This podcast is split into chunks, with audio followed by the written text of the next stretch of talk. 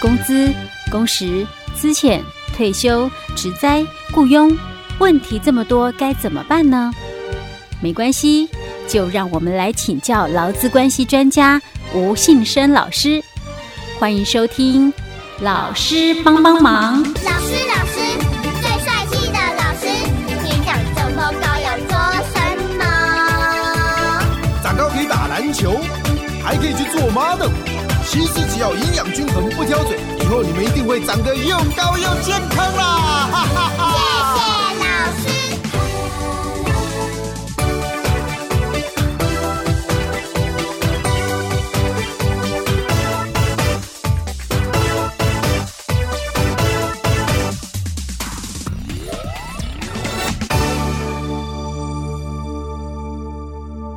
好，老师帮帮忙，为您邀请到劳资关系专家吴信生老师。老师您好，嘉惠你好，听众朋友大家好。老师，我们今天继续来谈案例哈。嗯、我们这个案例就是呃，在某一家公司啊，这个甲已经受雇一段时间了，是个老员工。嗯，结果呢，在某某一年的某一天的凌晨呢，他性骚扰了一位那个公司的一位这个女性员工。对。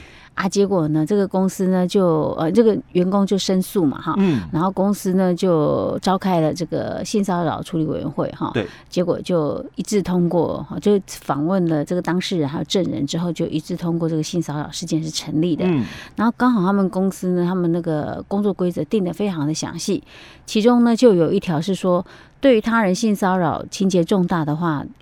这个规定呢，是可以把那个性骚扰的那个当事人，就是把他开除的。嗯，结果公司也的确把他解雇了。对，好，那这一个甲呢，就认为说这个公司的认定跟事实不符，所以他就呃认为公司的解雇是不合法，嗯、然后就请求要这个回复雇佣关系。对，那我们上一集有谈到说，那到底这个公司的工作规则，它的这些工作规则。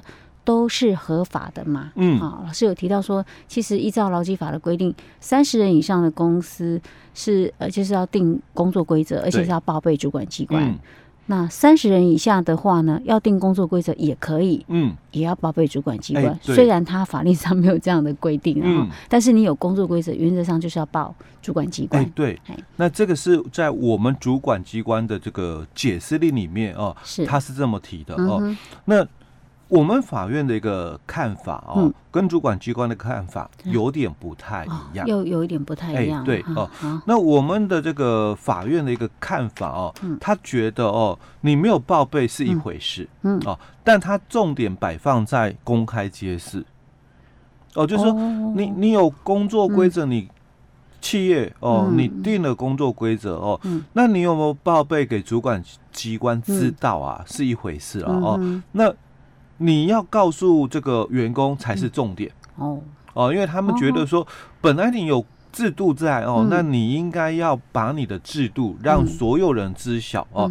那员工他知道，但不去遵守，那犯错你处罚他，活该哦。但是如果你没有告知，那人家不知道的一个情况下违反了哦，那不应该是就是说这个处罚。嗯啊，因为你没有善尽告知的一个义务，是，这就有点像那种不教而罚了。哎，对对，你不教导他，你不教化他，他错了你就罚他。哎，对，哦，这有点 没道理的哦。所以基本上哦，我们也是尊重这样的一个做法哦。那。至于公开揭示的一个部分哦，嗯、那应该怎么做呢？在我们劳基法施行细则三十八条哦，他有谈到哦，他说工作规则就应该哦，经主管机关核备之后，那雇主哦就要在事业场所内公告并印发各劳工。嗯哼，哦，所以你要知道，各老公的话就人手一本哦。是哦，那这个是我们细则里面的一个规定哦。其实，但法官哦，他并没有这样的一个要求哦。他没有说你一定非得要印成一本册子，然后每个员工都发。对哦，我们主管机关是这么的一个规定的哦。但在法官的认定里面，他觉得哦，公开揭示的一个概念应该是让这个劳工啦哦。随时可以处于认知的一个状态就可以哦，嗯、所以你不用每人一本，嗯、但是你可能就是把它公告在某些的一个场合里面哦，让老公随时可以去翻阅哦，想看的人随时我去看哦，那我都可以看得到。尤其现在很多公司早就走一化了哦，那你在公司的这个网站里面哦，你有公告哦，这样子的一个方式也行哦。所以我个人的一个部分哦，我也是比较倾向哦，在法院那个认认定里面，就是说。工作规则它没有公开揭示没有关系哦，但是这个要公开揭示哦。没没有报备啊？哎，对，没有报备没有关系哦，但是要公开揭示哦。但是哦，如果这个地方就我讲哦。就是七十条劳基法的规定哦，没有遵守的话哦，嗯，其实它并没有影响到我们工作规则的一个效力，是哦，只要它是合法的话，哎，对，它只是会被行政处分而已哦。你可能违反劳基法的这个七十九条的一个规定，它会被罚钱吗？哎，对，公司被罚钱而已哦，行政处分哦。然后这是小事，哎，对，没错哦。那重点是我们的工作规则有效无效哦，是看。七十一条哦，嗯，他讲说，你工作规则如果有违反法律的这个强制禁止规定的部分，嗯，或者是其他有关该事业适用的这个团体协约的规定的话，嗯，才会无效。是。啊，所以工作规则有效无效应该是看七十一条的规定哦，而不是在七十条哦。是，那七十一条刚刚谈到喽哦，工作规则有效无效，那就要看你的内容是不是违反了法律强制禁止的一个部分啊。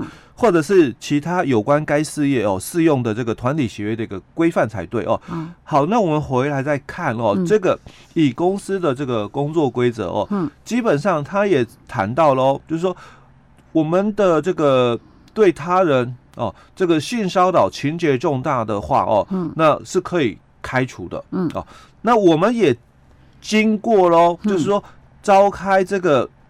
性骚扰的这个处理委员会哦，那委员会去访谈的这个当事人以及证人哦，那有委员会哦，全体委员一致认同性骚扰成立哦，那是不是已经在这里面达成了所谓的情节重大？哦？我觉得应该在里面应该都有讨论有讨论过了哦，那只是说他们。有没有让劳工讲哦，去进行所谓的这个答辩的一个部分哦？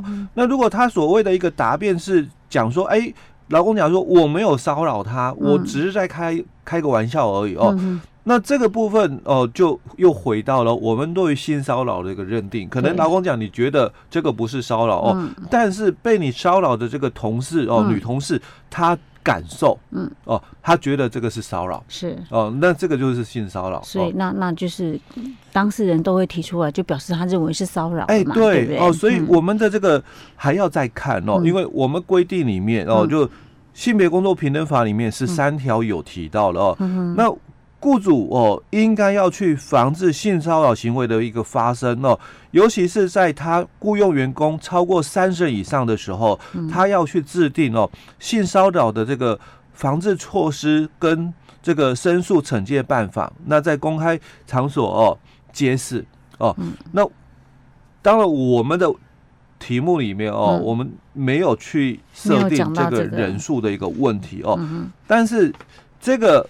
在我们的未来啦，哦，十十一月一号哦，我们要开始执行的一个新的一个规定哦，嗯，就工作场所性骚扰防治措施申诉及惩戒办法的定定准则哦，我们在这个今年初的时候，我们通过了这个准则哦，那也规定了，就是说在今年的十一月一号哦，要来实施是。所以，当然，我们也来看一下哦，这个有关的这个规定里面哦，它到底讲什么？OK，这个准则好像蛮多的，对不对？哎，对，我们可能需要花一集时间来谈吧，至少要一集时间。哎，对，就是让我们所有的这个听众啦哦，稍微了解一下哦，因为准则里面的一个规范哦，其实重点哦，大概有几个哦，但是哦，还是清楚让我们听众朋友哦去了解一下会比较好一点。OK，那我们就下一集再来跟大家分享这个呃。工作场所性骚扰防治措施的申诉跟惩戒办法的这些定定的这些准则，哎，对，所以我们今天讲到这里，好。